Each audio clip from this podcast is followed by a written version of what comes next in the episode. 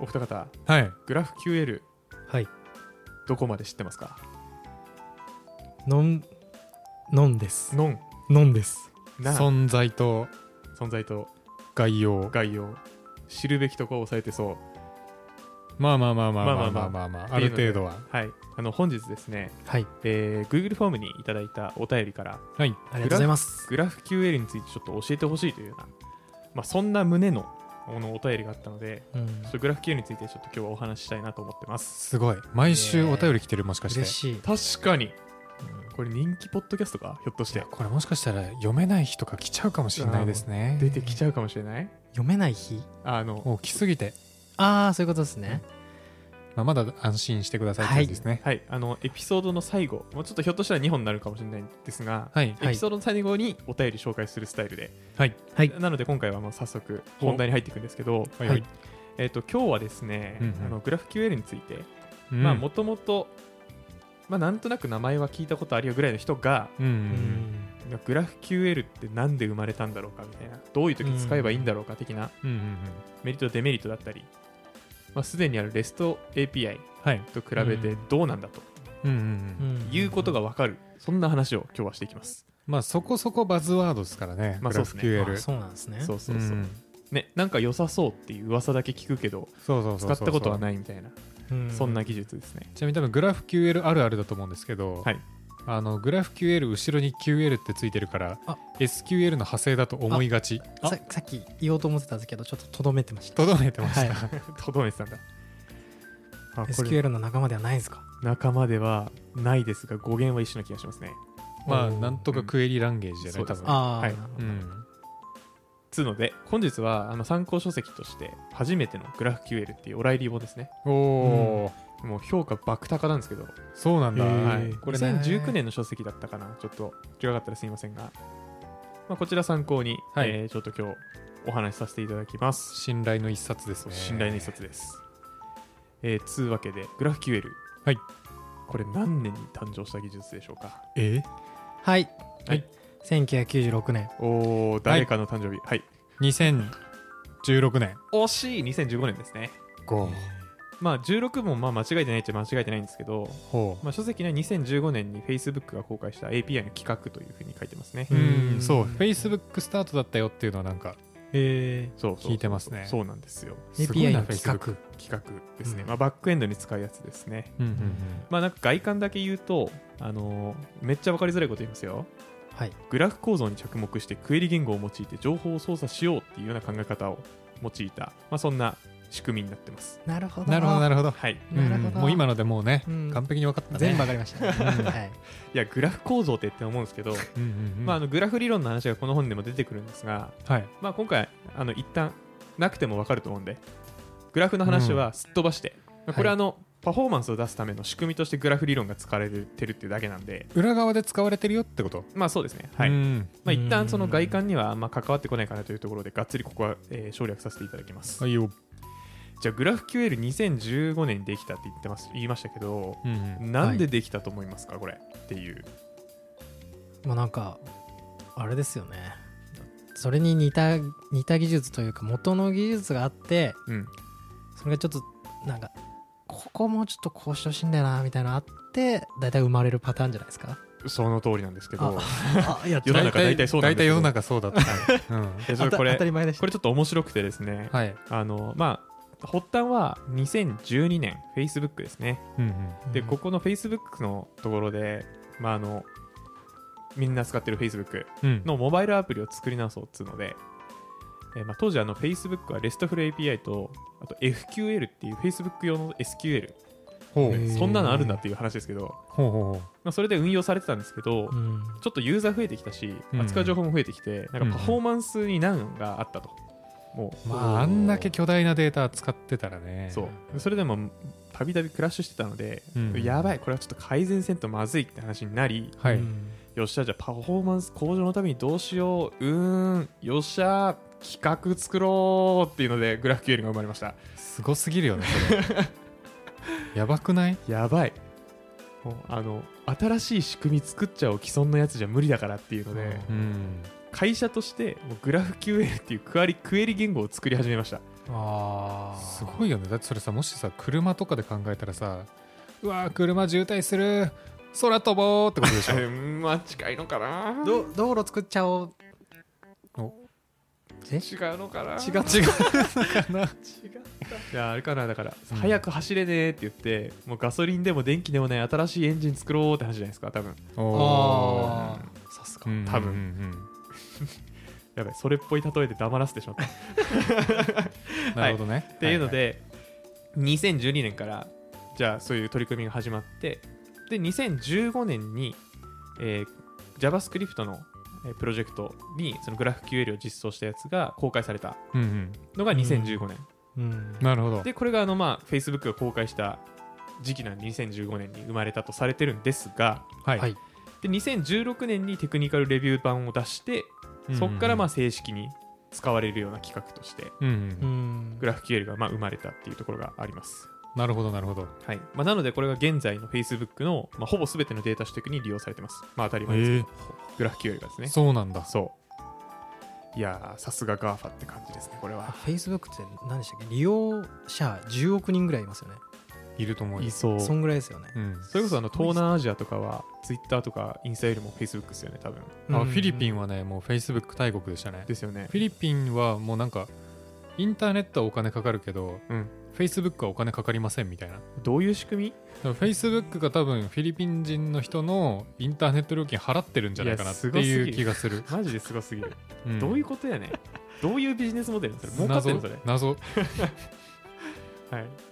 まあ、つうのが、まあ、そういう Facebook から生まれたのが GraphQL ですと。うん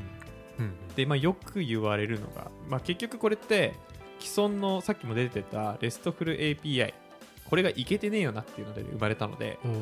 おーまあ、RESTful API をの課題を解決するためのうんうん企画ですと。なるほどうん。 RESTful API って何ぞやと。まず、あはい、まあ改めて聞かれるとねう、んてんてんてんってなっちゃうよまあね。難しいかもしれない。まあ、聞いてる方で知らない人がいるかもしれないんで、まあ、ここも丁寧に話していければなと思ってるんですけど、うんうんはいはいであのなので、ちょっとそこで淳平君にちょっと丁寧に話してもらいたいなと思って。おっとまあじゃあ僕からいいですかねうん。はいえっ、と丁寧に言わせていただくと、うんみんなで分かりやすいルール決めてやっちゃおうっていう思想設計思想うん危ないな これこれ危うなんいまな、あそうだよね。 はい、逆にさよしみんなで分かりにくいやつ作ってこうってならんもんななんなんないですねそれはなんないですね。それなんないですねえっと、えう、んなんか僕が知ってる感じだと4つぐらいなんかうんこう、うんうん項目というかみたいなのあって1個がもう忘れたな1個があれですえー同じなんでしょう例えば JSON 形式でやり取りずっとしようみたいうんうんうんうんななんずてっともだよみたいなずっともだよみたいな、うんそういうのも1個決めるうんで2個目が、えーパスパスのりさんにパスやべえパスされたけど俺の中のざっくりしたイメージいいですか、はい URL あるじゃないですか言われるはい URL のパスの部分はいはいはいでリソースを指定して、うんえー HTTP メソッドで、うんどんな操作をしたいかっていう種類を指定して、うんうんやり取りするとてもシンプルな通信方法だという認識でいます僕は、はいまあざっくりうんいいと思いますしざっくりで今回ではいいですはいありがとうございますはい、もうのりさんのやつもう少し分かりやすく言うとどういうことなんですかね例えばですけど、はいえーじゃあ ToDo っていうリソースがあったとしますとはいだから ToDo に対して GET リクエストを投げたらその ToDo の一覧が取れるしうんうんはい ToDo スラッシュ1に対して GET リクエストを飛ばしたらその ToDo っていうリソースの ID1 番のが取れるしううんん ToDo に対してポスト送信したら新規作成できるし、うんうん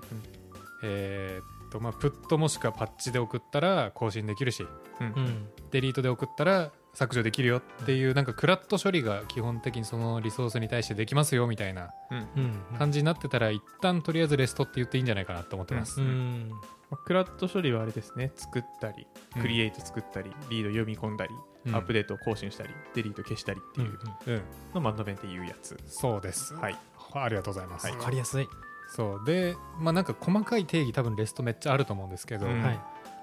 あその細かい定義を覚えるよりもなんか今ので覚えちゃった方が個人的にはいいんじゃないかなって思ってますそうですねあの恥ずかしながら暗唱はできないんですよ僕も、うん結局うんただそれは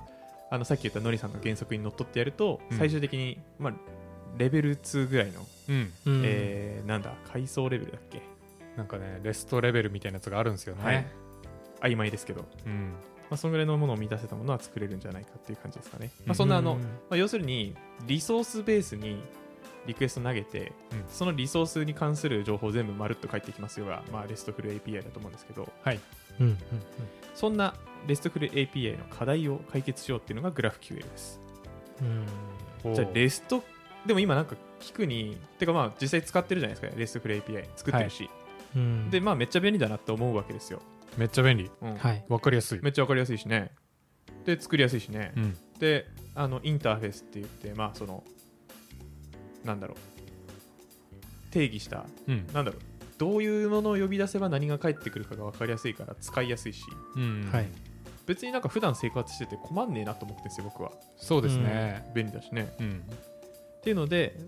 思うんですががただ Facebook は違いましたもうデータ量が増えるとそうこいつはまだいけるとうんでどんなとこ課題かと思ったかというとですね、えー全部で何個あるんだろう1233 31つの課題個しか思いついてねおお完璧ですレストフル API レストあもう課題はないと課題なしです、はい、っていうのではいちょっとノリさん聞きながら何個当たったか教えてほしいんですけどはい1つ目過剰な取得っていう課題ですねあそういうことはいいやんいやんこれどういうことかというとですねはいあの先ほどノリさん ToDo って言って ToDo でいいかなダイアリーとかにしとくダイアリーとかにしますちょダイアリーの中身どうなってるかよくわかんないけどユーザーにしときますユーザーにしましょうか、はいまあ、例えばユーザはいーの1はいをうんうん取ってきたときに、はいうんうーんユーザー ID とユーザーネームと、えーパスワードとうんうんなんだろうカンパニーとかうんうん住所アドレスとかエイジエイジとかが書いてくるわけじゃないですかはい、うんうんただこれ別に全部使うことないよねっていう間違いないわかるそうユーザー ID と名前だけでいいけど全部まるっと返ってくるみたいなわかるわそれうんこことここで大体使う情報はユーザーなんだけどこっちにはこの情報いるけどこっちにはいらないよねってなった時に、うんじゃあどっちもカバーする大きい API を1個作るのか、うんそれぞれにジャストフィットの API を作っていくのかでめっちゃ悩みます。そうそうそうそうそう、んはい、まあ、ですし、まあ、結局ね、まあ、ちょっとさっきのやつはもう一つの課題に絡むんでそこまで言わないんですけど、ほはいまあ、そういう無駄ながあるよね結局っていうところはいで、はいはいうんうんこれがあのグラフ QL なら欲しいのだけ取れるんですよ、うん、バカな、はいおーなるほど、後から言いますがうんうんっていうこのレストフル API の課題1つ目過剰な取得うんうん2つ目過小な取得小さい方ですねあーまあ、さっきのりさんが言った通りですああこっちにはいるけどこっちにはいらないよねの逆側の話そうですね複数のリソースを取得するときに複数リクエストを送んなきゃいけなくなるんですよ例えばユーザー123取りたいってなったら、ユーザー1のリクエストユーザー2のリクエストユーザー3のリクエスト3つのリクエストを送らなきゃいけない、確かにそうめんどいそっ1か回でやらせてくれと選択の取得は確かに考えてなかったなそうなんですよ、うんうんうんこれがレストフル API だからこれによって無駄なリクエストが飛んだりするんですよだって1リクエストってリクエストボディの他にもヘッダーとか何やらやかんやら通信の確率やら何やらかんやら他にいろいろなやり取りがあった上でリクエストって成立するので、はいうん3つ送ったりするとロスなんですよね。確かになるほどはいまあ、なので、これもちょっともう少しうまくいけるんじゃないか。うんうんうんほうほうほうほまあ、レストフル API 普段使ってくる僕からすると、ううんうんこれ解決するのすごいなって思うんですよね、やっぱグラフう q うで。ん確かにね、これもちょっと後でお楽しみなんですけど、うんうん3つ目、エンドポイント管理ですね。でこれどういうことかというと、本当にこのさっきのりさんが言ったんですが、 うん、おうえーまあ、API を作ってで、どんどん機能開発していくと、エンドポイントがめちゃめちゃ増えるんですよ。うんまあ、例えばですよ、はいさっきのユーザーの話で、えーどうしようかな、まあ、EC サイトとかだとユーザー、まあ、ちょっとテーブル設計ちょっとポカしたうんうん想定ではあるんですけど、はいユーザー with カードみたいなインターフェースが生まれるかもしれないそのユーザーの情報とカード情報一緒に返す API ああ、うんでそんなん作り始めたらもうユーザー with latest purchase とかはいはいはいあユーザー with histories とかはいはい purchase histories とか、もうなんかあの何々と何々を返すやつとかあっていうのはまあ考えやすいんですけどもういろんなエンドポイントからガンガン増えていくんですよ API ってどんどうんん機能が増えるたびにね、あうんうんうんでそうすると管理クソ大変なんですよあ確かにそうエンドポイント増えるのよくないよねうんううんうんんっていうのが RESTful API の課題3つ目なるほどねつうのでまあ結局過剰な取得と、うんうんうんまあ、だからいらないレスポンスが含まれるよねが1つ目、うん2つ目はあの何個も取るとき何回もリクエストしなきゃいけないよねが2つ目、ううんうんんえーエンドポイントの管理が大変だよねが3つ目うんはいうんうんうんこの3つの課題を解決するためにグラフ QL が誕生しましたほうそんなんできるんだよいや無理無理無理無理すげえなすっげえなんですよねえなっていう話ですはいはいはい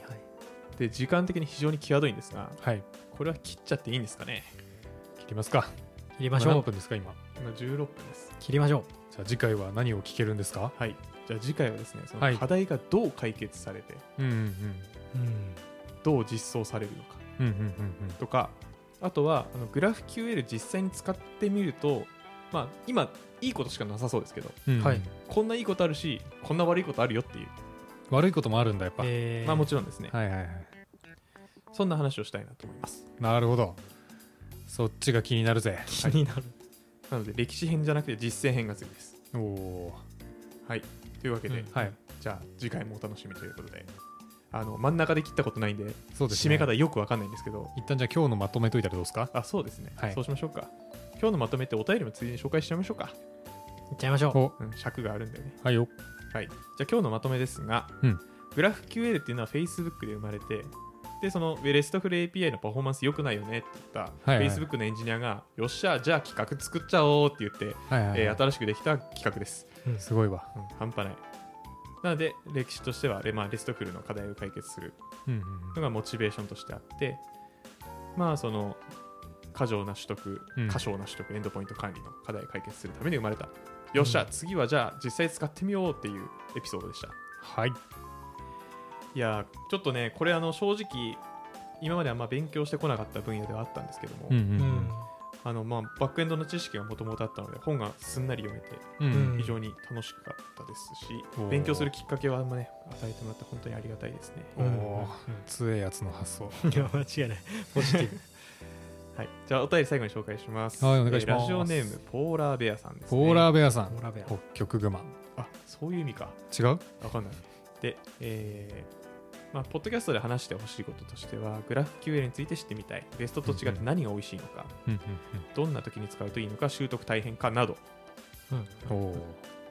次回じゃあ判明していく感じだ判明しますね。次は回、い感想お。仕事する前にモチベーション上げさせてもらってます。いつもありがとうございます。いえいえその言葉でこちらのモチベーションを上げさせていただいておりますやばいお世話になっておりますうんやばい営業だ。営業の人だ。ウィンウィンですね。うんなので、もうこういうことによってね、僕らの知識も増えて、聞いてる人の知識も増えて、うんううんんウィンウィンウィンですね。ウィンウィンウィンはい、最後のウィンは僕ら、たお便り送った人、リスナーです。 OK はい、散歩よし散歩よしですね、はいはいっていう感じで、じゃあ終わりますか。はいはいエンディングトークもないですね。エンディングトークはないですはい。じゃあ、すんなり終わりましょう。はいじゃあ、また次回。バイイ。暇人プログラマーではあなたのフィードバックを募集しています。ちょっとやり取りしたい人はメール気軽に送りたい人は Google フォームツイートをお願いします詳細は説明欄を見てくださいポッドキャストのフォロー、コメント、評価してくれるとバカ騒ぎします。それではまた次回。